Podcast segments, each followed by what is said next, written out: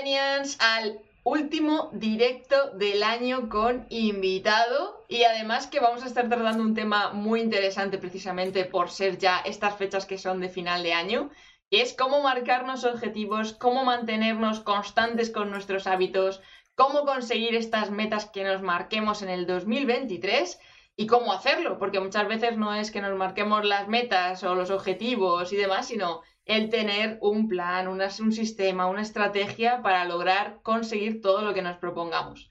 Así que hoy os traigo de invitado y como copiloto de la nave de Arcaderin a Miguel Puyoz, que ha conseguido durante cuatro años, bueno, metas todas las que se ha propuesto. Y además hemos estado grabando un bonus que todos los que estéis suscritos a mi newsletter y a la de Miguel vais a poder disfrutar de ese bonus con las herramientas que él ha utilizado y cómo las está aplicando en, un año tras otro.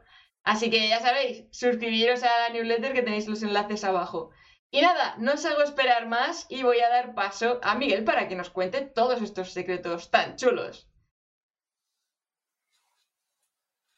Hola Miguel, B, bienvenido a bordo. Buenas tardes, hola a todos, gracias Sara por dejarme participar en esto por las fechas que son, como acabas de decir, la verdad que es buen momento para empezar a hablar de hábitos y tema saludable. Totalmente, porque la salud influye mucho en conseguir también nuestros objetivos y nuestros hábitos, ¿eh? que parece una tontería, mm. pero la mente, la forma física y cómo nos alimentamos, wow, que esto también lo vamos a tocar. Yo creo que al final vamos a terminar tocando este punto también. Y más con los excesos navideños. Yo ya estoy empezando a notar los efectos secundarios. Bueno, cuéntanos un poquito, ¿quién es Miguel Puyol? Bueno, Miguel Puyol es una persona aragonesa. ¿Qué pasa, Co? Hola a todos. Eh, soy, no sé, me gusta definirme como una persona activa, tanto física como mentalmente. Soy, hace cinco años, cuatro y medio, pesaba 110 kilos, ahora peso unos 85, por lo tanto he perdido unos 25 kilos de peso a raíz de una serie de hábitos y estrategias que, bueno, vamos a tratar de contar aquí hoy para que a la gente que les sea útil la utilice si, si ellos quieren que es muy importante, que siempre empezamos en enero como ahí a tope de sí, voy a apuntarme al gimnasio, voy a ponerme a tope con unos nuevos hábitos, voy a mejorar mi mindset y tal, y luego llega, es que no, yo, creo que ya en febrero o marzo la cosa empieza a, a decaer. Totalmente. ¿Tú por qué crees que puede pasar eso? ¿En qué puede estar influyendo esa falta de motivación? Que ahora también hablaremos de eso, para conseguir mantener la disciplina lo más importante es la mentalidad cortoplacista y la largoplacista ¿no? que tenemos. Eh, hay que plantearse los objetivos, obviamente no todos, pero la gran mayoría son a largo plazo y no objetivos demasiado grandes, sino microobjetivos más pequeños que podamos ir consiguiendo fácilmente y que nos acerquen a esos grandes objetivos. Y esa mentalidad largoplacista de decir, bueno, este objetivo lo tengo planeado pues para un año o dos. Yo en mi caso, por ejemplo, no fue un objetivo decir quiero perder peso ya, hasta que no entendí que eso iba a ser cuestión de años y de toda la vida de mantener unos hábitos en el tiempo, no empecé a conseguir resultados. Yo toda mi vida nunca conseguía resultados. ¿Por qué? Porque lo quería todo ya. Y, acaba pasando lo que decías, ¿no? Lo vas dejando poco a poco, yo no consigo nada, esto no me sirve para nada, lo dejo, entonces hay que tener una mente más largo placista y un poco de mentalidad de esfuerzo y de constancia, de pensar que lo que haces no es que no sirva para nada ahora, sino tendrá mucha repercusión en el futuro. Al final hay que ir acumulando las cosas para ir creciendo.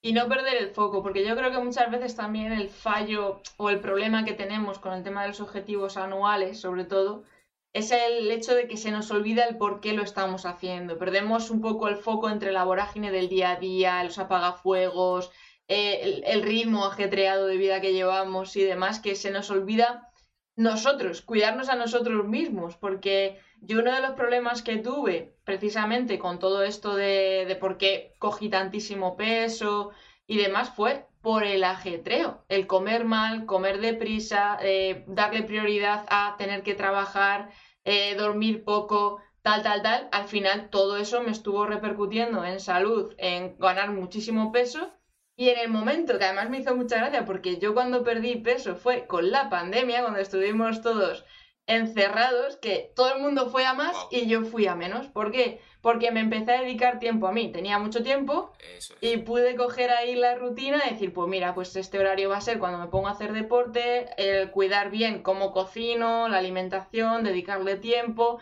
Muchas veces esto de la comida rápida, hamburguesas y como algo y tiro para adelante, no sirve. No, casi nunca. Pero vamos, es que es muy importante, ¿no?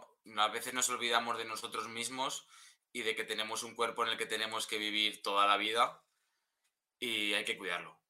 Hay que cuidarlo, hay que hacer hábitos saludables, mantenernos activos y eso que a mí me gusta el tema de la cerveza, que yo no lo he dicho al principio, pero también soy tecnólogo cervecero, los que algunos consideran maestro cervecero, me gusta mucho el tema de la cerveza, me gusta la cerveza y compaginar las dos cosas no es fácil, o sea, Luego hablaremos de tema de disciplina y el pensamiento del todo o nada, un poco de, de variabilidad ¿no? en la vida, que dejar entrar un poco de todo y un poco de La nada. flexibilidad es importante, sí. Eh, eh, entonces, es muy importante cuidarse a uno mismo.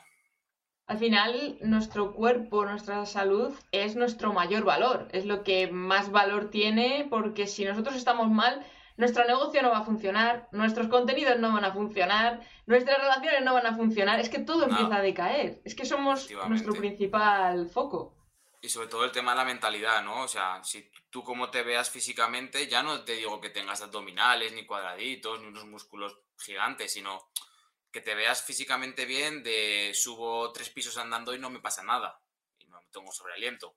Pues eso también es muy importante para verte físicamente y decir, bueno, pues estoy bien. Ahora, si subes con sobrealiento o no puedes llevar la bolsa andando más de dos calles seguidas porque te cansas, entras en fatiga, pues eso es una señal de alarma que te hace mentalmente pensar, decir, hostia, yo no estoy bien, estoy un poco mal, y ya empiezas como un poco de depresión, ¿no? Puedes decirlo así. Y Totalmente. eso es complicado, es complicado. ¿Y cómo cambiaste tú ahí tu mindset? Porque claro, el dar el paso ahí a, a- a cambiar y los hábitos, rutinas, eh, tal, es darle un buen trabajo mental. A ver, yo mi mindset, la verdad, siendo sincero, fue como un cambio radical de la noche a la mañana que luego ha ido forjándose con el tiempo. Quiero poner un poco en contexto, yo durante toda mi vida desde pequeñín he sido una persona con sobrepeso, yo no me cuidaba nada, no hacía casi deporte, el deporte que hacía era por obligación de tener que hacer peso y no lo disfrutas y al final es algo que si tú no disfrutas no lo vas a querer hacer. Entonces me parece muy bien que yo me tenga que apuntar a fútbol y quiera jugar a fútbol, yo ni era buena a fútbol, ni me acababa de gustar el fútbol, y lo que más me apetecía por la tarde cuando salía con mis amigos, pues era comerme pues, una bolsa de patatas fritas, porque al final lo que era, si no disfrutaba de una cosa, tenía que disfrutar con otra, ¿no? La Entonces eso llevó- compensación. Efectivamente. Eso me llevó a un sobrepeso brutal hasta que tuve como una pequeña enfermedad, digamos, yo tengo dermatitis en la piel y tuve una dermatitis muy brutal y eso ya me dijo, Miguel, esto está llegando a algo serio, tienes que ponerte a hacer algo. Entonces cambié el chip. Hasta entonces yo había pensado en querer perder peso siempre de una manera rápido. Voy al gimnasio, salgo a correr, pasa un mes, no he bajado ni un kilo, qué mal, se acabó, lo dejo. No, dije, Miguel, empieza a hacer cosas, sigue, acumula entrenamientos, si es media hora, si es una hora, si hoy te vas de caminata dos horas, mejor, lo que sea, hazlo. Y piensa en el largo plazo, en cuatro o cinco años, en toda la vida. Y a partir de entonces, pues empecé a hacer deporte y empecé a hacer esos micro hábitos diarios, decir, ¿qué puedo hacer hoy que sea mejor para mí mañana, ¿no? Si puedo salir a caminar hoy, perfecto. Y al final me acabé apuntando a un gimnasio, acabé conociendo gente. Luego comentaremos un poco, me gustaría comentar lo que es la presión de grupo Oh, sí. y utilizarla para tu favor, que a mí eso me sirvió bestial. Me ayudó a cambiar el 50% de lo que soy. Y a raíz de eso, pues poco a poco te vas encontrando mejor y eso te hace ir a más, a más, a más, hasta el día de hoy, ¿no? Pues he perdido 25 kilos, he pasado de no entrenar, bueno, de no hacer nada, o salir a caminar, a entrenar dos horas diarias en CrossFit, a plantearme competir, llevar un nivel de entrenamiento superior, bueno, pues ese tipo de cosas, ¿no? Y al final echas la vista atrás y dices, wow, ¿dónde estaba? ¿Dónde estoy? ¿Y dónde podré estar? Esa es la cuestión, que una vez que ya arrancas también se vuelve un poco adictivo, porque el cuerpo como que te lo pide. Igual que al principio es como que el cuerpo te dice, no, no, no, vamos a quedarnos aquí viendo una peli en el sofá o para qué nos vamos a levantar con el frío que hace. Llega un momento en que el cuerpo te dice, eh, muévete, que yo necesito marcha hoy. Entonces, claro, eso también te lleva a decir, ostras, esto cada vez me pide más porque llegas a evolucionar hasta el punto que te vas autoexigiendo mucho más. Eso es. A ver, yo también entiendo que yo no me quiero volver loco con el tema del deporte.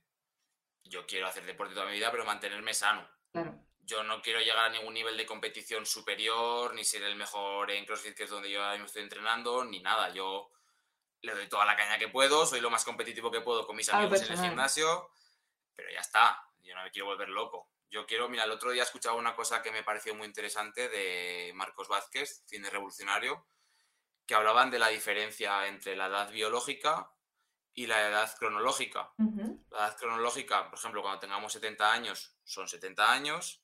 Ahora, la edad biológica que tú tengas en aquel momento, cómo tú te sientes, ¿cuál es? ¿70, 50 u 80? ¿No? Y eso es muy importante, ¿no? Entonces, el otro día pensé, dije, claro, mi objetivo es llegar a la máxima edad cronológica con la mínima biológica. Claro. Entonces, cuídate durante toda la vida, haz lo que puedas para llegar a ese mínimo. Totalmente. Es que es, es muy importante. Es un poco también tener esa perspectiva de futuro. A, a largo plazo, de lo que hablábamos antes. Pero vamos a retomar un poco el tema de, del grupo, Sí, de vamos. rodearte con la gente y todo esto, porque al final esa frase de eres el promedio de las cinco personas con las que más pasas tiempo es totalmente real para cumplir estos objetivos. Yo creo que sí, es totalmente cierto. Yo siempre lo he pensado, ¿no? Que el hecho de la gente que te rodea te hace ser mejor. Es decir, si tú quieres conseguir un hábito o una meta, rodéate de gente como tú o mejor. Eso te va a hacer progresar de una manera bestial, porque tú te vas a esforzar por intentar seguirlos, por intentar eh, tocar el violín igual que ellos, y tu objetivo es llegar a tocar el violín, lo que sea que quiera que hagas, pero rodéate de gente mejor. Utiliza esa presión de grupo, esa presión de que ellos son mejores que tú, para hacerte a ti mismo mejorar. Yo cuando comprendí eso y entré en un gimnasio que yo hacía la parte de gimnasio de máquinas yo solo, Ujú. hasta que un chico me dijo, oye, ¿te quieres venir a probar esto que entrenamos en grupo, tal y cual? Entrenamiento funcional se llamaba. Y dije, bueno, vale. Y al final te lo acabas pasando bien, ves a la gente que está mejor que tú, intentas seguirles y eso te hace progresar cada día a día y querer ir cada día a día más e intentar competir con ellos, que realmente te estás compitiendo contigo mismo. Exactamente. Y eso es un punto que a mí me ayuda un montón, porque yo en ese sentido soy muy, muy, muy competitiva. Yo me pico mucho, ¿vale? Yo, yo soy de, me he propuesto esto, me pasó un poco igual con el tema de YouTube, de antes de que acabe el 2022 tengo que llegar a los mil suscriptores, me quedaban un montón todavía, y en noviembre me lo propuse y llegué el otro día. Y entonces es que yo soy muy de, como me pique, ahí, ahí ya sí que voy a ir a por todas y voy a buscar, mi cabeza empieza a buscar el cómo consigo eso que Ah, muchas veces es la parte importante a la hora de conseguir los objetivos, no tanto el, el decir, pues esto le ha funcionado a todo el mundo, pues no, el cómo me va a funcionar a mí, cómo es el- lo que me está resultando, las métricas, qué me están diciendo esas métricas, cómo me siento yo. Esto se puede llevar al deporte, se puede llevar a la creación de contenido, se puede llevar a la parte de finanzas, o sea, es extrapolable Todo. todo. Eso es. Que una cosa importante también en el hecho de los objetivos y metas es el análisis que decías ahora tú, ¿no? Yo creo que cada cierto tiempo, no todos los días, pero deberíamos analizar cómo estamos, cómo nos sentimos, cómo van esos objetivos que queremos conseguir, cómo de lejos estamos, cómo de cerca, qué hemos hecho, qué no hemos hecho. Hay que pararse de vez en cuando y analizar con criterio cómo vamos. Totalmente. Además, de hecho, yo tengo una lista de logros porque muchas veces conseguimos cosas muy pequeñas que a lo mejor no tenían nada que ver con tus objetivos, pero el camino que has llevado y las acciones que has llevado te han provocado otro, otro logro que a lo mejor no tenías en cuenta, pero que también repercute para en un futuro tener esos resultados a corto o medio plazo. Y también, o sea, el hecho de analizar, y esto relacionamos ya con el hecho de marcarse objetivos pequeños. Si tú te marcas objetivos pequeños hoy que consigues, si tú, si bueno, si te marcas objetivos muy grandes no vas a llegar a por ellos, pero si te marcas pequeños vas a poder llegar a, a él y cuando llegas al final del todo, esos objetivos que a lo mejor a ti te parecían grandes, ahora son pequeños. Claro. Y es, y si tú te pasas a analizar esas cosas, dices, jo, qué bien, ¿no? Que cuántas cosas he conseguido. Totalmente. ¿Tú qué opinas del tema de los objetivos SMART? Porque claro, esto Los tiene mucho que ver con eso. Los objetivos SMART. Sí. Creo que no había oído ese ¿No? concepto en la vida. No. Pues los objetivos SMART es lo típico esto de que sean específicos, medibles, eh, realistas y Ah, que smarts. tengan smart, sí. Ajá. Eh, y que sean y que tengan una fecha límite de tiempo. Eso muchas veces también el tema del límite de tiempo y tal a la gente le agobia porque no siempre sabemos calcular cuándo va a pasar y cuando se nos ha pasado el tiempo que nos habíamos marcado y no lo cumplimos, ¡pum! Derrumbe absoluto. Sí, a ver, hay que ser, como decíamos antes, ¿no? Un poco dejar esa flexibilidad que entre en tu vida. Si tú te marcas un tiempo objetivo, a ver, al final los, los objetivos anuales son objetivos con tiempo fijado. Y puede ser que los consigas o puede ser que no. Yo en mi caso tengo un objetivo anual que estoy a punto de conseguir y me quedan dos días del año. Y creo que no lo voy a conseguir. Es un objetivo deportivo, pero bueno, no pasa nada. Hay que entender también que la vida es como es, te pueden surgir imprevistos que no te hagan llegar a ese objetivo. Claro. Entonces, a mí los objetivos con tiempo me parecen útiles para ponerte un poco de presión, ¿no? Decir, venga, vamos a por ello, pero hay que ser realistas y prácticos en la vida y decir, bueno, si no, si no lo consigo, no pasa nada. Ahora, ¿cómo de cerca me he quedado? Si Claro. te has quedado muy lejos, tienes que analizar, decir, bueno, no lo he hecho tan bien como debería haberlo hecho, pero si te has quedado muy cerca, dices, bueno, pues prácticamente está aquí, ¿no? Eh, sé que dos pasos más, si no es en diciembre, será en enero cuando lo consiga.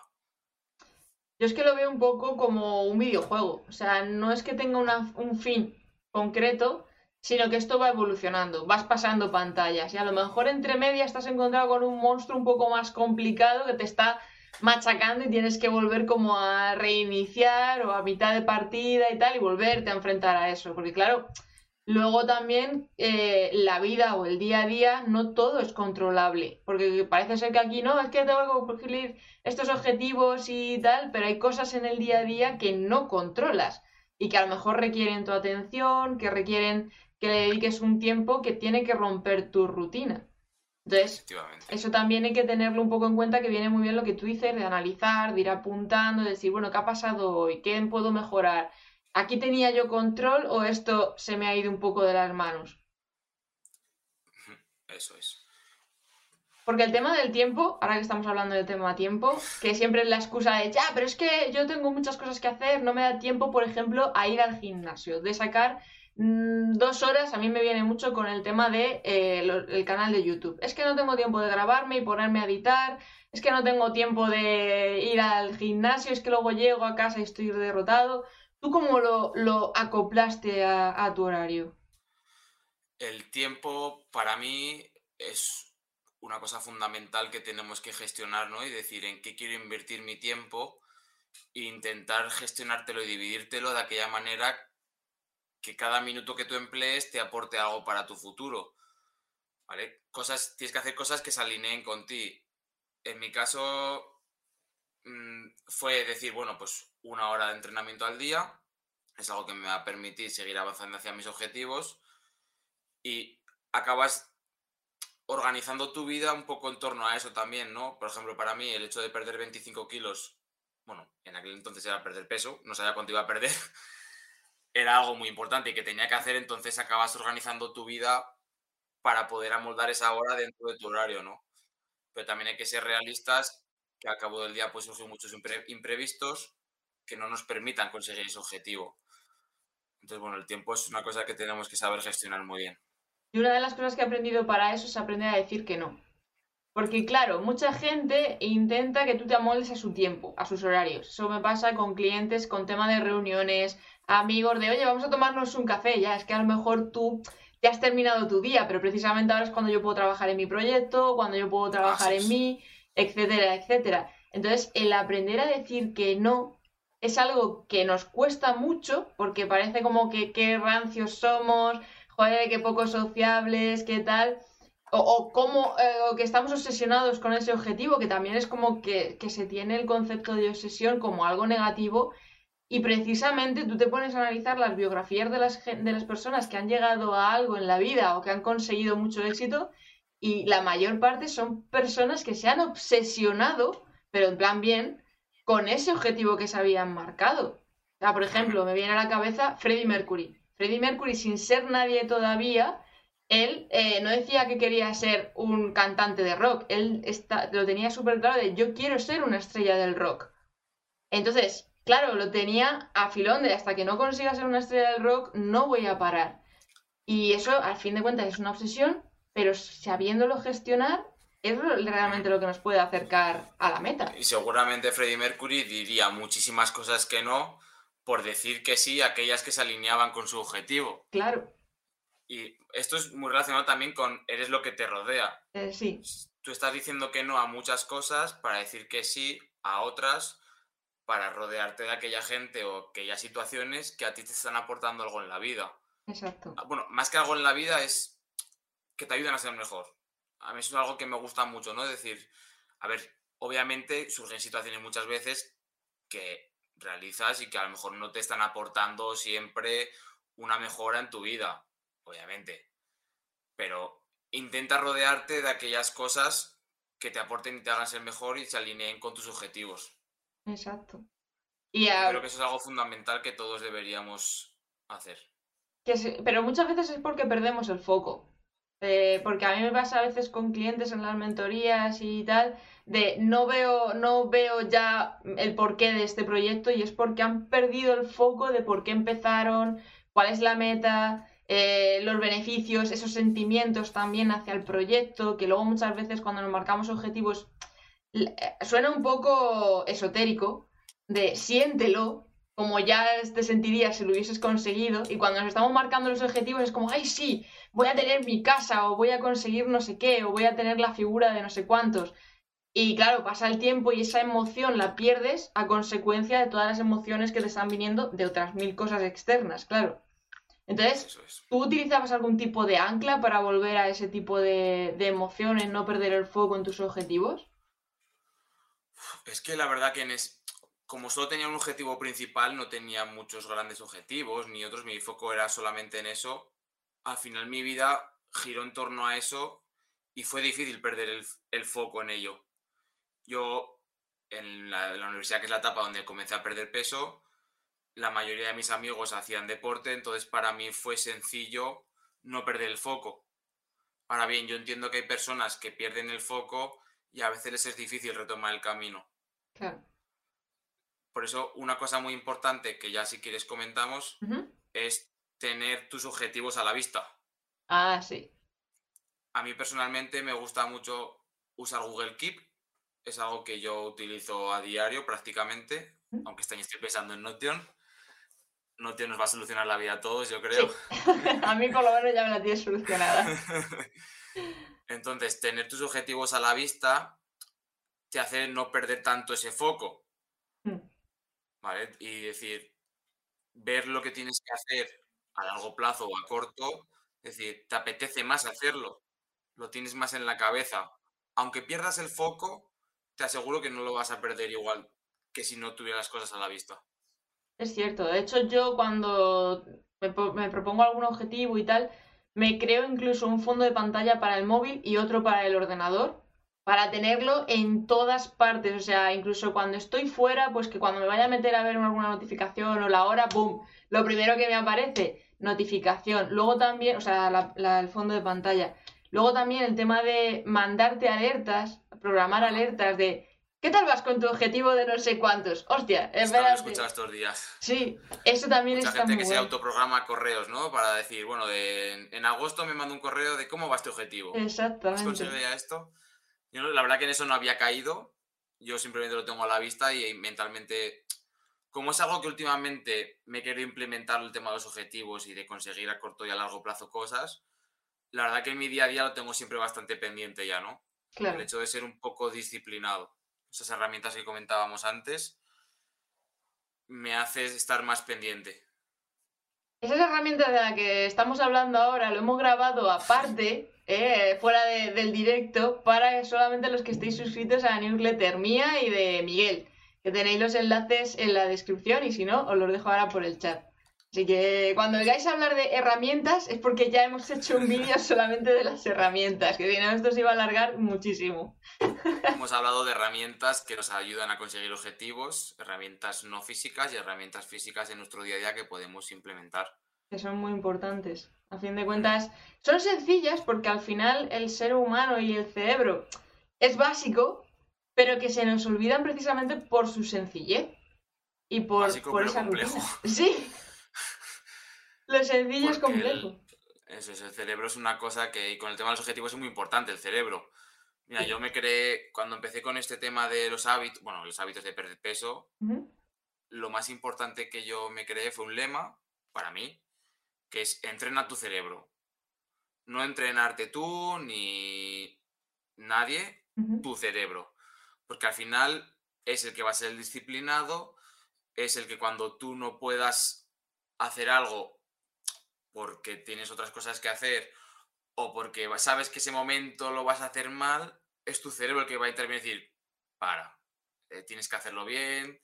A mí esto me sirvió mucho en el hecho de hacer la compra, ¿no? De no comprar cosas que no son sanas, a estar en el supermercado y tener un cerebro disciplinado que diga, vale, Miguel, tienes que comprar esto, esto, esto y lo otro.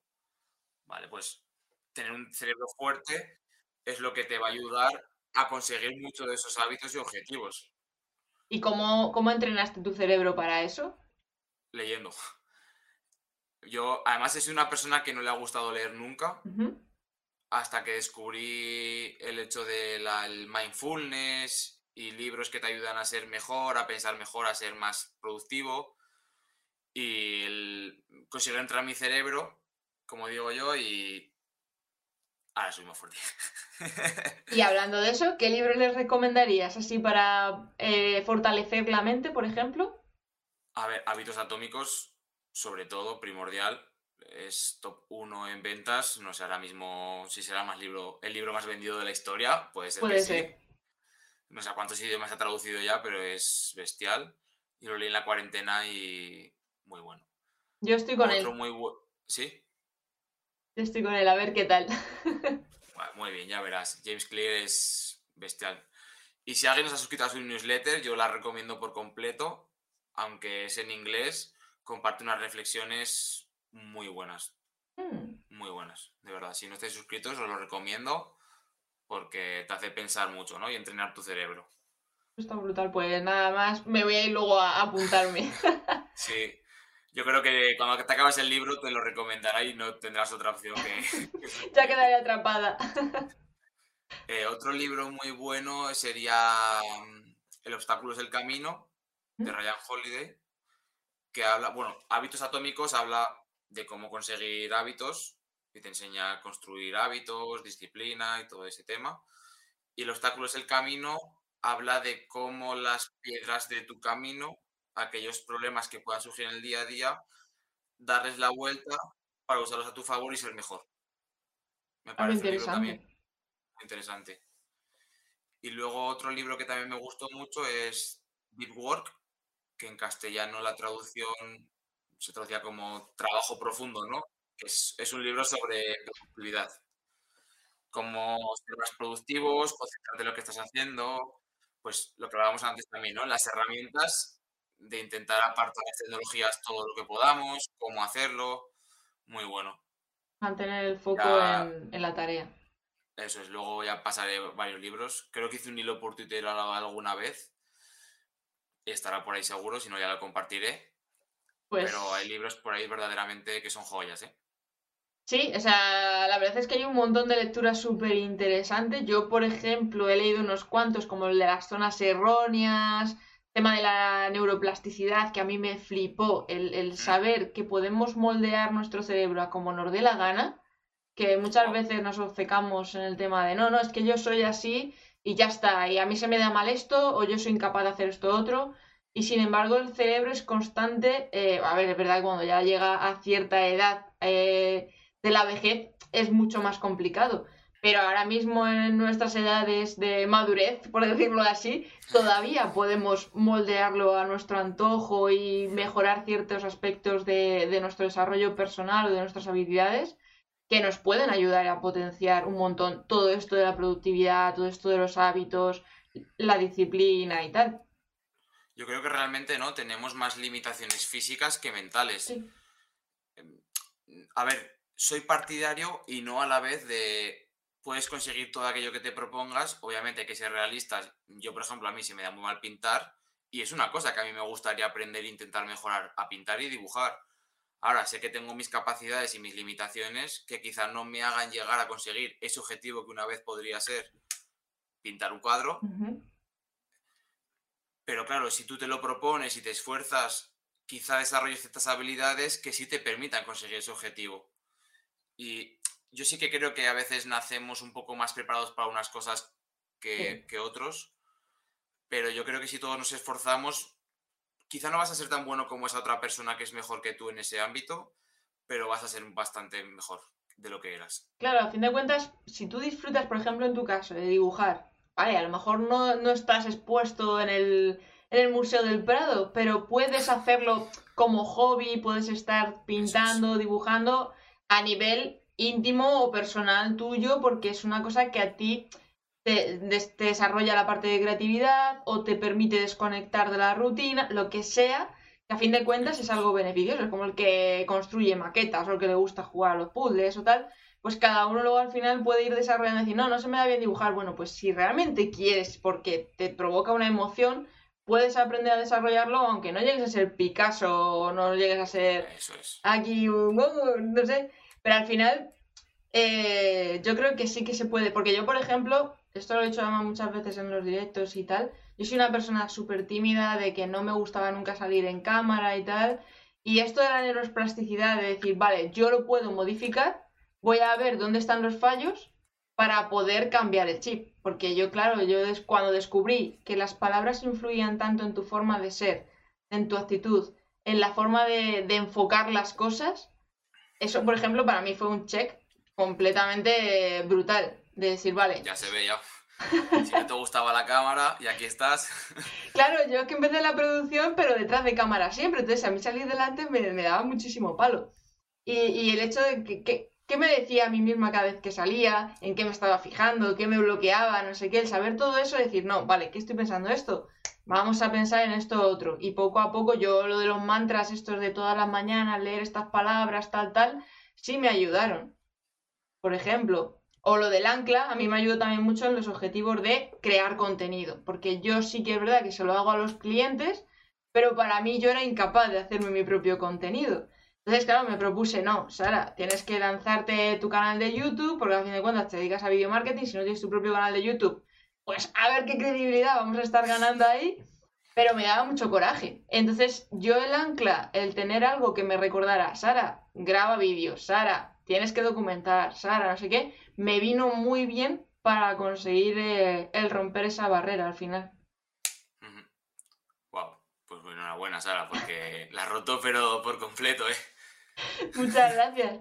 Pero es por lo que te digo, porque yo creo que al final me pico tanto con las cosas que busco las maneras y los cómo y me pongo a investigar, me pongo a indagar, porque cuando fue lo de bajar de peso me metí un tute a informarme de cómo funciona el cuerpo, qué es el metabolismo, eh, del metabolismo rápido y metabolismo lento, que hay productos que a lo mejor alimentos que sientan bien a unas personas, pero a ti no tienen por qué sentarte bien, etcétera, etcétera que al final dices, vale, pues ya está, aprendimos esto, vamos adaptándolo a lo que va funcionando a la persona, que es lo que decimos siempre, documentarse, que además lo guay es que vivimos en una era en la que tenemos la información al alcance de la mano y, podemos ir aprendiendo, indagando, oye, mira, necesito esto, vamos a ver, por... pero hay que echarle paciencia al final.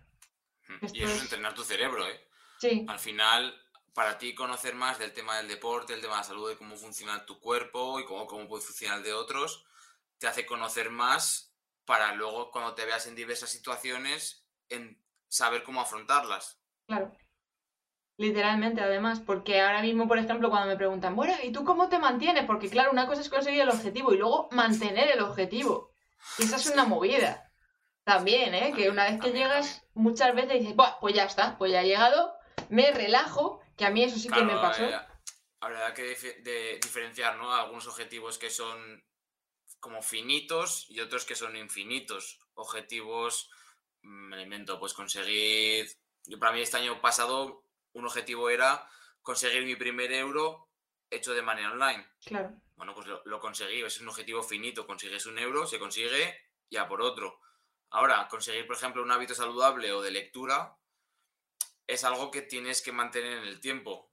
Si tu objetivo es leer a la semana mm, una hora en total, repartido al cabo de días, pues bueno, lo puedes mantener durante un año si tú quieres, pero es un objetivo que te recomiendo mantener en el tiempo y va a ser complicado mantener el tiempo si no eres disciplinado.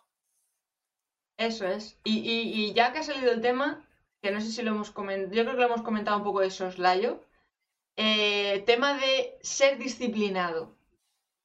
¿Cómo podemos llegar a ser un poco más disciplinados? Porque muchas veces la gente va con la motivación, que pasa incluso en la creatividad, en la creación de contenido, de no estoy motivado para hacer vídeo, no estoy motivado para hacer un guion, no estoy motivado para ir al gimnasio, pero el secreto está en la disciplina realmente. A ver, yo creo que ser disciplinado, aquí entran varias cosas, ¿no? Por una parte es el entenderte a ti mismo, saber qué es lo que quieres y qué es lo que no quieres. Eh, porque es tan importante saber qué quieres hacer como lo que no quieres hacer. De hecho, muchas veces, qué no tienes que hacer te acerca mucho más a tu objetivo que el que tienes que hacer. Me alimento. Si tu objetivo es mejorar tu salud física, eh, tienes que hacer comer mejor, pero a lo mejor que no tienes que hacer, pues no comer peor y no comprar malas, malos alimentos, no beber ciertos, eh, ciertas bebidas. Pues bueno, si tú haces esas mm, cosas que no debes, o sea, perdón, si tú no haces esas cosas que no debes, te van a acercar mucho más a tu objetivo. Y en el hecho también de ser disciplinado, Ah, no sé qué iba a decir. Sí, a fin de cuentas es un poquito en esa línea, el saber que sí, el que no, eh, y luego el, saber mm, cronometrarlo o medirlo, porque eso también permite que digas, ay, mira, he conseguido hoy un poquito de esto, vamos a darle a... y no empezar de golpe, porque muchas veces la gente dice, no, me voy a ir al gimnasio dos horas el primer día. Escúchame, que estás arrancando desde cero. Aunque sea, o meditar, por ejemplo. Mucha gente ahora mismo, he visto mucho por Twitter, no, este año me he propuesto empezar a meditar, no sé qué, no sé cuántos, 10, 30 minutos. Empieza con dos, que ya con dos eh, los inicios ya son difíciles. Es lo que hablábamos, ¿no? También antes hay que proponerse hábitos eh, que sean realistas pueden ser hábitos o objetivos demasiado ambiciosos, pero tienes que partirlos en pequeños hábitos que tú puedas conseguir ahora. A nuestro cerebro le gusta mucho las cosas a corto plazo, la satisfacción cortoplacista. Por lo tanto, si tu objetivo es meditar 20 minutos al día, te propongo que lo hagas más adelante. Ahora, si tú no meditabas nada, proponte dos, después proponte cuatro, después proponte seis, proponte pequeñas cosas que tú puedas conseguir de una manera fácil, que te suponga un cierto esfuerzo, pero un esfuerzo que tú puedas conseguir, que a tu cerebro le des esa satisfacción de conseguir un pequeño objetivo y poco a poco irás yendo más. ¿Tú trabajaste con tema de las autorrecompensas? Mm, sí y no. Para mí, autorrecompensas no me gustaba decir, bueno, si esta semana he entrenado cinco horas, pues el sábado me puedo permitir una hamburguesa o dos o lo que sea, ¿no? Unas pizzas. Pues no me gustaba porque no se alineaba con los objetivos que yo quería conseguir. Es decir, en mi vida entraba esa flexibilidad de decir, bueno, pues el sábado me como una pizza y no pasa nada, pero no me gustaban los, los, eh, famosos chismes que se decían en el deporte a mí eso nunca me ha gustado. Yo dejaba entrar en mi vida la flexibilidad, si un viernes me iba a cenar por ahí, me iba a cenar por ahí, lo hacía lo mejor que podía, pero no me gustaban las recompensas. ¿Tú te ponías muchas recompensas? Mm, yo la recompensa un poco era el hecho de decir, eh, me voy a dedicar ya este rato final a escuchar música, a verme una peli. O sea, no es nada relacionado con, con el objetivo, sino el gustazo de decir, relájate, no te presiones ahora ya con nada, sino que relaja, porque te lo has ganado, porque te lo has currado durante todo el día, ya está, has cumplido, has hecho los checks, pim, pim, pim, pim, ya es tu momento de, estar con mi gatita encima, mi manta y ver una peli, punto, pelota.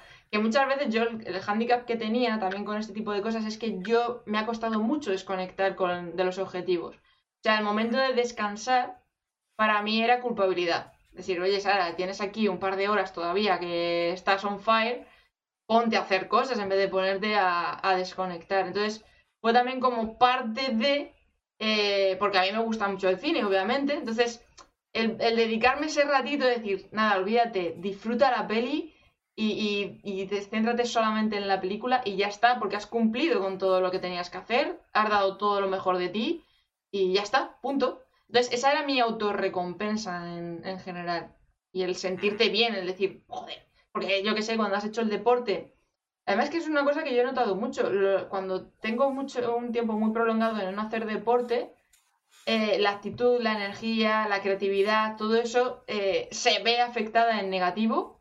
Y cuando vuelves a coger esas rutinas, como que todo fluye, tú te sientes mucho mejor. De hecho, el cuerpo llega un momento en que ya no te pide comer mierda, por decirlo así, sino que dice, eh, esto es mierda, ¿sabes? me apetece más comerme esta frutita que hay aquí al lado, déjate de tonterías. Pero cuando has perdido un poco ese bucle, es como que el, cuerpo te dice, no, me siento mal y todo es una mierda y no sé qué, y entonces es como que ni autorrecompensas ni leches, porque nunca es suficiente. Pero cuando has llevado como ese ciclo, cuando te das esa autorrecompensa y dices, y además es que me siento bien, es como he hecho deporte, me siento bien, estoy con energía, he hecho todos los checks, es lo que decíamos, pues ya está, a disfrutar de lo que queda. Eso es disciplina también, ¿no? El hecho mm. de decir, bueno, lo he conseguido todo, ya me encuentro bien, es tener una disciplina de la autosatisfacción. Totalmente. Es que esa sensación, yo, tal vez la gente me dice, no, es que me da pereza, pero yo he trabajado la mente para pensar en cómo me voy a sentir después, no en cómo me siento ahora o cómo va a ser el proceso, sino en la recompensa final. De, de, pues eso, al final cuando aprendes a escucharte, a analizar un poco el cómo te sientes y demás, el retraerlo otra vez y decir, venga, va, que luego la sensación de haber superado tu récord, por ejemplo, de levantamiento de pesas, de no sé cuántas flexiones, de no sé cuál, mola. El cuerpo dice, estamos guay, vamos a dormir hoy de lujo. Sí, la verdad es que luego se duerme bastante. las ocho horitas sientan muy bien. Sí. Entonces, claro, son cosas que también es un poco lo que hablábamos de la fuerza mental, de decir, voy a pensar en la recompensa emocional o de sensación o sensorial de haber sacrificado o haber hecho esta acción eh, que me acerca a mi objetivo. Porque además es que el cerebro tiende como a mantenernos en la zona de confort. Es decir, tú estás aquí calentita, tú estás aquí cómoda, confortable, no salgas ahí fuera, que está el peligro, que está el estrés, que está el no sé cuántos. Y luchar contra eso día a día, día a día, día a día, cuesta mucho hasta que la acostumbras a decir, no, no, es que te sientes mejor haciendo esto otro que estando aquí tirada en el sofá comiendo guarrerías y tal, que luego... así con todo. Así con todo. Cualquier cosa que sea salir de nuestra zona de confort a nuestro cerebro no le va a gustar. Por eso tenemos que tener un cerebro fuerte, un cerebro entrenado, disciplinado, que diga, bueno, no te va a gustar ahora. Claro. Cuando lo hagas, es muy probable que te, te vayas a sentir mejor hazlo. Eso pasa incluso con temas... Dime, dime. No, que aunque no te apetezca, hacerlo igualmente. Muchas veces es saltar del sillón o de la cama y decir, a, hacer cosas. Porque a lo que sea. Ponga lo que te propongas, haz, como decíamos antes, ¿no? Con las herramientas, eh, una espada se forja a golpes, haz, haz, haz, muchas veces fallarás, algunas veces acertarás. A mí me vino muy bien el tema del horario como los niños pequeños en clase. De decir, de tal hora a tal hora me toca esto, que eh, marketingianamente o en productividad se le llama time blocking, pero vamos, es el típico horario de toda la vida de clase. Sí. Y me ha venido muy bien porque me permite respetarme lo que me toca a mí. De decir, no, no, es que de esta hora a esta hora me toca irme a hacer deporte, me toca ponerme a preparar la comida, me toca estar un ratito con mi gatita, me toca hacer mi proyecto.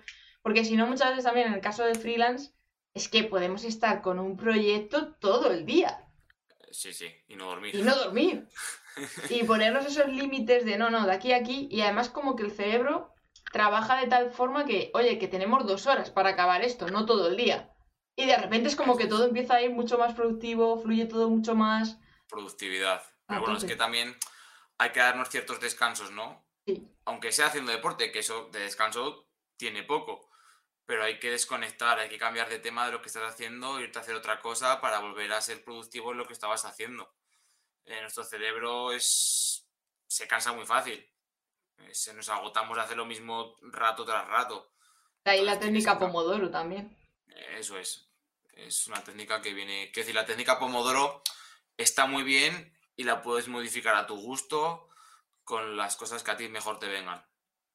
Exactamente. Eh, al final es lo que decíamos, encontrar, encontrar la técnica.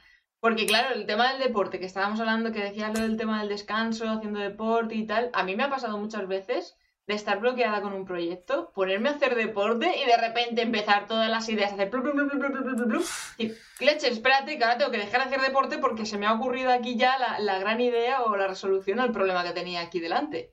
Bueno, es que al final haciendo deporte activas el cuerpo, pero activas también el cerebro. Claro. Al final hay, hay un flujo de sangre muy, muy vigoroso que quieras que no te está haciendo pensar más y estás desconectando de unas cosas y a veces desconectar de unas cosas te hace pensar mejor sobre esas cosas. Es que es bastante curioso. Es como que le permitimos al cerebro tomarse su descanso y su tiempo para hilar todo lo que hemos estado dando vueltas en, en corsetados en un sillón. En plan de no se me ocurre nada, no se me ocurre nada. Y ahí es como, ala, ponte a jugar, cerebro, que aquí yo estoy a mi otra cosa. Claro, es como que mientras estás enfocado en hacer una cosa, estás como bloqueado, ¿no? El cerebro, por más que lo, que lo intentas pensar, no lo acabas de deducir o lo que quieras hacer con ese proyecto. Claro. Pero en cuanto dices, como dices tú, ¿no? Cuando le das al cerebro la libertad de pensar y tú te dedicas a otras cosas, es que me parece apasionante el tema del cerebro, la verdad. Una Pensándolo bien, es, es- Tú no piensas en eso, pero el cerebro por detrás está pensando y luego dices, ¡pam! Toma. Total, totalmente. Es, Antes no, pero ahora sí. Cuando ahora no lo quieres, te lo doy. es que eso pasa mucho. A mí todavía no me ha pasado nada de esto típico de eh, estar durmiendo y despertarte con la gran idea o la epifanía o el eureka. Eso no, porque yo duermo mm, como un tronco. O sea, me puede pasar un tren por encima que no me voy a enterar. De hecho, muchas veces me dicen, ¿qué has soñado? No me acuerdo nunca. O sea, duermo de tal manera que caigo inconsciente absoluta. Pero sí que el hecho de a lo mejor estar, lo que decimos, viendo una peli o estás viendo un documental o estás tranquilamente paseando y de repente dices, leches, la idea, la solución, el proyecto, el contenido, el vídeo de, la próxima semana. O sea, que es que al final muchas veces también estas rutinas, disciplinas, se complementan con los diferentes proyectos y con nuestro diferente día a día. Sí, la verdad que es una pasada. A mí eso de despertarme tampoco me ha pasado nunca, pero sí que recuerdo este verano una situación que estábamos en la montaña haciendo un pico y muy altos y de repente yo me paré, me puse a sacar el móvil, me puse a escribir y mi pareja me dice, ¿pero qué haces? Y digo, es que me acaba de una cosa a la cabeza. es que es- Es que eso es son mágico. situaciones en las que las cosas vienen y dices, o lo apunto ahora o eso se me olvida. A mí esa parte de la creatividad me, me flipa, me flipa, me, me apasiona. Yo creo que por eso me gusta mucho el mundo, el mundo creativo de decir, coger, inspirarte y empezar a enlazar ahí ideas, eso es brutal. Es muy curioso. Porque tú habrás escuchado alguna vez el hecho de el tema de, las iden- de la identidad, de creer que eres esa persona en la que, te, en la que tú te quieres convertir. Sí, Es, es una reflexión que compartí hace un mes, me parece, o dos, con, por mi newsletter. Y es, cree que eres esa persona que tú te quieres convertir hasta que lo logres, ¿no? Finge hasta que lo logres. Si tú eres una persona que tu objetivo el año que viene es dejar de fumar, no digas voy a dejar de fumar, sino di yo no soy fumador o fumadora, ya no fumo. Ahí quieras, quieras que no, tu subconsciente está pensando que ya no fumas, te estás convirtiendo en una persona que no es fumadora y te va a ser más fácil conseguir ese hábito que te propongas. es un poco lo que decíamos de, de ten pendiente y estate muy pendiente de lo que te dices a ti mismo o a ti misma porque influye en la manera en que lo dices. Es como que se dice también mucho que la, el término no, el cerebro no lo entiende. Entonces, cuando tú dices no voy a fumar más, ese no no existe. Para el cerebro es voy a fumar más. Entonces, hay que intentar eh, evitar esas, esas frases negativas porque al final lo que estás provocando es todo el efecto contrario. Es que es una, es una movida súper rara, pero sí que es cierto que, que, funciona, porque yo lo empecé a aplicar también y dije, hostia, espera, eh, que aquí he metido el no, el no, el no, y al final estamos llevándolo por el lado contrario. Claro, esto es, yo no me acuerdo de quién lo leía, pero era la diferencia entre prohibirte algo o decidir que no lo vas a hacer o que no lo quieres. Por ejemplo, con el hecho de la comida, tú te puedes prohibir no comer pizzas o hamburguesas los fines de semana, pero te aseguro que lo que más te va a apetecer va a ser comer pizzas y hamburguesas los fines de semana. Ahora, si tú decides por ti mismo no hacerlo porque eso no va contigo, porque tú no tienes ese objetivo, porque eso no te va a ayudar a ti, va a ser mucho más fácil que tú ese fin de semana no te apetezcan tanto las hamburguesas. Si te la mm. comes no va a pasar nada, pero va a ser mucho más sencillo para tu subconsciente y tu cerebro realizar ese hábito. Sí, que el cuerpo no te lo va a estar pidiendo o exigiendo. No tanto, yo creo. Claro. Esto es un poco como lo del tema de la ansiedad, porque yo en eso, eh, yo no sabía que tenía ansiedad con todo esto de, del trabajo, la presión y tal, cuando empecé a perder peso. Y descubrí que yo comía por ansiedad, no porque tuviese hambre. Y cuando lo sustituí por beber agua, era como mi cuerpo me pide así, él tiene sed, eh, estamos un poco en escasez y lo pedía a modo comida. Entonces, cuando tú empiezas a procesar toda esa información y, la cambias y tal, al final todo, todo empieza a fluir mucho más. Es que muchas veces con el, relacionado con el tema del hambre lo confundimos con la sed. Mm. Yo el primero, ¿eh? Yo soy el primero que ataca a la nevera o lo que haya por ahí en cuanto puedo. Al final, ¿qué nos gusta más? ¿Bebernos un vaso de agua insípido o comernos, me elemento, unos cacahuetes? Pues por supuesto, unos cacahuetes. Sí, sí, es, un poco eso, que, nuestra mente es que es, un mundo, o sea, es un mundo increíble. Yo eh, casi que habría que recomendar también que todos los, creadores de contenidos y los emprendedores y tal se pongan a estudiar libros de, neurología o de... Eh, ¿Cómo se llama esto de... ¡Ay! Neurociencia, no, no quería decir eso, neuromarketing. Porque eso también enseña un montón en cómo funcionan las tomas de decisiones, por qué hacemos esto, cómo nos han influido anuncios o, la tradición o lo que nos, en, nuestro entorno, en nuestra familia y demás. Porque... El tema de la psicología es bestial, ¿no? Para todo. Tanto como para conseguir hábitos, como para el tema de vender más en Internet o sea como sea.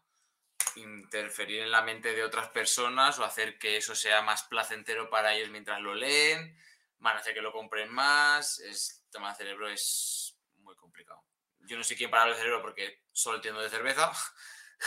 de cerebro no entiendo mucho, pero bueno, poco a poco cada vez vamos entendiendo más cómo funciona esta maquinaria tan potente que tenemos aquí arriba, ¿no?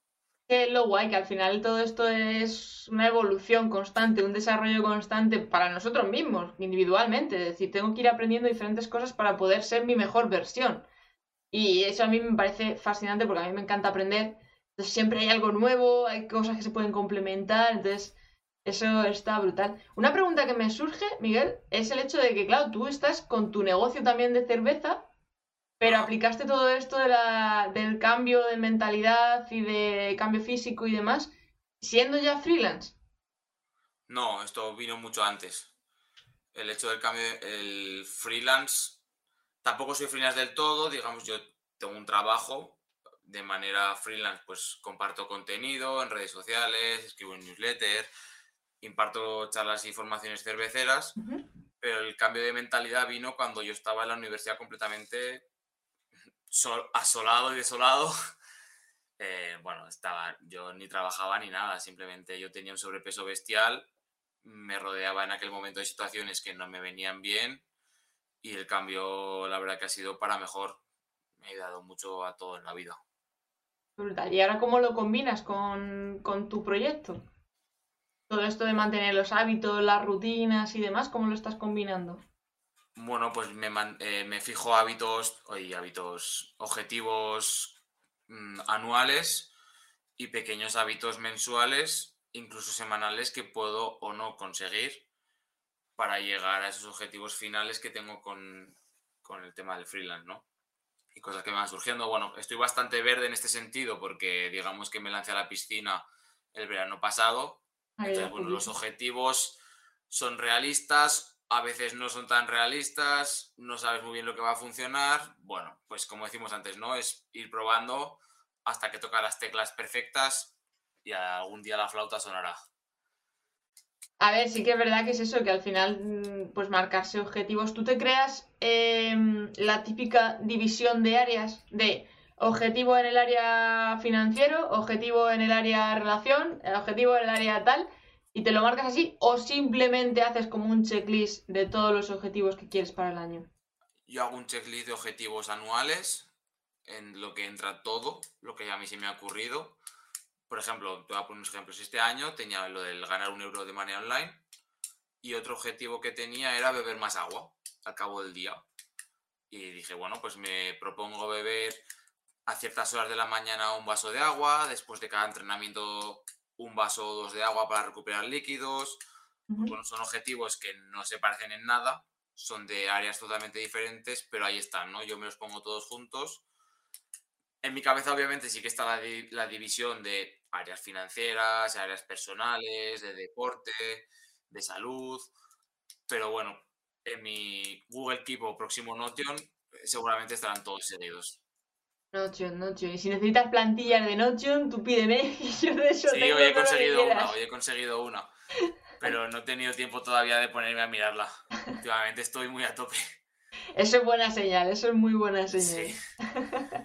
Sí. Porque tú, Sara, tú también te propones objetivos, ¿te los pones todos por áreas o todos seguidos? Yo me los pongo por áreas. Porque mi cerebro necesita mm, desestructurar. Porque si no lo veo todo como muy en global y no soy capaz de aterrizarlo ni visualizarlo en modo realista. En plan de, pues sí, claro, que me gustaría sacar dos cursos online, lanzar mi libro, eh, tener no sé cuántos suscriptores en YouTube, claro, si por objetivos todos los que tú quieras. Ahora, ah, eh, ¿qué me corre más prisa o en qué quiero darle prioridad? Porque hay años en los que me centro a lo mejor un poco más en desarrollo personal, de decir, mira, quiero mejorar mucho este área y hay otros en los que a lo mejor combino varias áreas, según donde yo me haya encontrado en el año anterior o los dos años anteriores.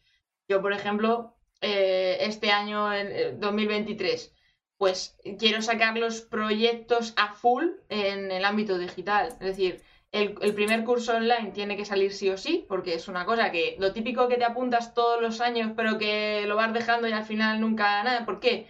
Porque no lo tenía estructurado de tal capítulo, tantos vídeos, tantos eh, módulos con estos temas y tal y cual. Y claro, yo veía ahí un lanzar curso, pues nunca veía el momento de ponerme a preparar el curso. Entonces, eso ya me ha permitido decir, vale, pues proyectos, pum, pum, pum, pum, pum. Y esos tienen que estar hechos este año. Y luego, tema de relaciones y tema de desarrollo personal y finanzas, sí que yo me, gusta marcármelos en, en tipo de áreas, porque también me permite ver una evolución de, bueno, a lo mejor en este área no he trabajado mucho o no he tenido muchos objetivos cumplidos, pero joder, es que he volcado mucho en esta otra área. Por eso te digo también lo del tema de los logros. Porque hay veces que cuando empiezas a poner acción, de repente el universo se empieza a declinar hacia un área que te está trayendo cosas nuevas. Yo, por ejemplo, el hecho de eh, haberme lanzado a hacer vídeos y el canal de YouTube y tal, pues es verdad que me han empezado a salir colaboraciones, están contando conmigo para dar masterclass, están no sé cuánto. No es algo que yo tuviese planificado, mi planificación estaba darle caña a YouTube. Pero leche, eso es una cosa que considero que es un logro y que aunque me haya quitado tiempo para X cosa, pero se ha repercutido en este otro área. Entonces, es. un poco lo que me permite darle un cierto equilibrio. Por eso el otro día cuando compartí esa, esa plantilla me pareció brutal porque te permite ir contando también cómo va progresando cada área. Entonces, claro, me explotó la cabeza porque yo para las fórmulas de Notion lo llevo mal, pero aquí ya están las fórmulas hechas, digo, pues ya está, pues entonces ya he hecho el camino. yo creo que los objetivos también van muy por modas, ¿no? Como, mm. como nos hemos sentido cada año, que hemos visto de nosotros, que queremos conseguir el año que viene, pues al final va mucho por modas. Claro. Sí, el hecho también de pues el, desarrollo que hayas tenido, con quién te has cruzado. Eh, muchas veces también yo la culpabilidad. Decir, joder, es que no tendría que haberme eh, haberle dedicado tanto tiempo a esto porque realmente estaba totalmente fuera. Pero claro, me pidieron el favor y no sé qué. Sara, el año que viene, no, tienes que centrarte en esto, esto y esto y esto. Pero bueno, yo creo que lo importante al final es hacer este ejercicio, ¿no? Y eso es lo que nos lleva a reflexionar, a ver qué queremos hacer, qué no queremos hacer y en definitiva a hacer mejores. Yo creo que ya simplemente el hecho de hacer este ejercicio, de pensar qué he hecho este año y qué hay que hacer el que viene, ya está, te estás diferenciando ya, estás siendo mejor que otras muchas personas que ni siquiera se plantean qué es lo que tienen que hacer durante el año ni qué quieren conseguir. Yo en ese sentido me obsesiono mucho. Yo en Notion tengo una plantilla diaria en la que yo voy apuntando pues cómo me siento, qué me ha afectado más, qué he conseguido, qué tal, y luego otra por semana y otra por mes. O sea, luego voy haciendo como el cómputo de analizando la semana, cómo ha ido tal. Pues tú, tú, tú, tú, según todos los días y viendo un poquito ahí las cosas en común y demás. Y luego todo eso lo extrapolo al mes. ¿Qué pasa? Que cuando acaba el año tengo ahí una cantidad de información que todo eso en cuadernos pues era un caos el, el buscarlo. dentro de unos cuantos años. claro, claro. Entonces, esto, por ejemplo, Notion, tú te pones en el buscador eh, en enero, ¿qué pasó? y te sale toda la tabla del view de todo lo que has estado haciendo en enero. Pues genial, pues maravilloso, ya me puedo hacer ahí el cómputo del año. Entonces, no sé, ese tipo de cosas, yo es que soy muy, muy de analizar. Me gusta mucho el medir, que también eso también me quita mucho tiempo muchas veces. Pero bueno, repercute luego positivamente en otros lados. Claro, a ver, hay que ser prácticos también midiendo, ¿no? Hay que saber qué tienes que medir y qué no, y cuánto tienes que medir. Pero me viene bien, es un poco cuando me pongo a hacer el journaling, pues ya de paso todo lo que he volcado ahí, pues intento también trasladarlo y reflexionarlo luego en noche. O sea, soy como mi, mi primer prototipo, mi propio experimento en mí misma, a ver qué, qué va funcionando. Bueno, Miguel, eh, ya llevamos aquí una horita. Ha sido un lujazo. Yo creo que hemos tocado temas muy interesantes y en el bonus que hemos estado grabando previo hemos estado profundizando en las herramientas, que eso, eso es muy interesante también. Y nada, micro para ti, despídete, cuéntales qué, qué pueden encontrar de ti, qué te pueden solicitar, en qué les puedes ayudar y dónde te van a encontrar. Bueno, lo primero de todo, muchas gracias Sara por dejarme estar aquí esta tarde hoy. La verdad que es una suerte oye, poder hablar de hábitos, que normalmente hablo de cerveza y otras muchas cosas, pero a, los hábitos y mejorar personas es algo que me gusta mucho. Por lo tanto, las personas que me sigan en Twitter, Instagram o se escuchan mi newsletter, comparto mucho contenido que nos ayuda a ser mejor. Es algo que me gusta y que intento que algo que me sirve a mí para ayudar, para mejorar, creo que a otros les puede servir, entonces lo, comparto. También desde el punto del tema cervecero, sé mucho sobre cerveza, he escrito varios ebooks, estoy preparando otros sobre bebidas fermentadas, imparto charlas, catas de cerveza.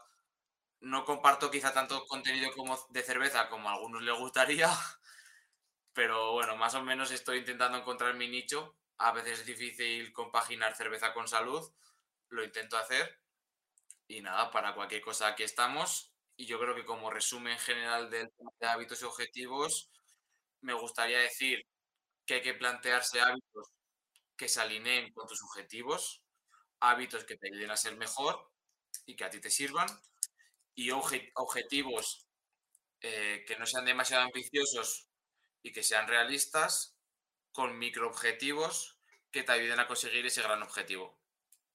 Y ya está. Es el mejor resumen. Eso es. Pues muchísimas gracias, Miguel. Ha sido un gustazo y nada, estás invitado a subir a bordo cuando quieras para seguir hablando de hábitos o incluso para después del 2020, o sea, cuando ya lleguemos al final del 2023, hacer ahí otro, otro recuento, a ver qué tal, si hemos descubierto nuevas herramientas. Perfecto. Pues un placer, nos vemos. Igualmente, Sara. Chao.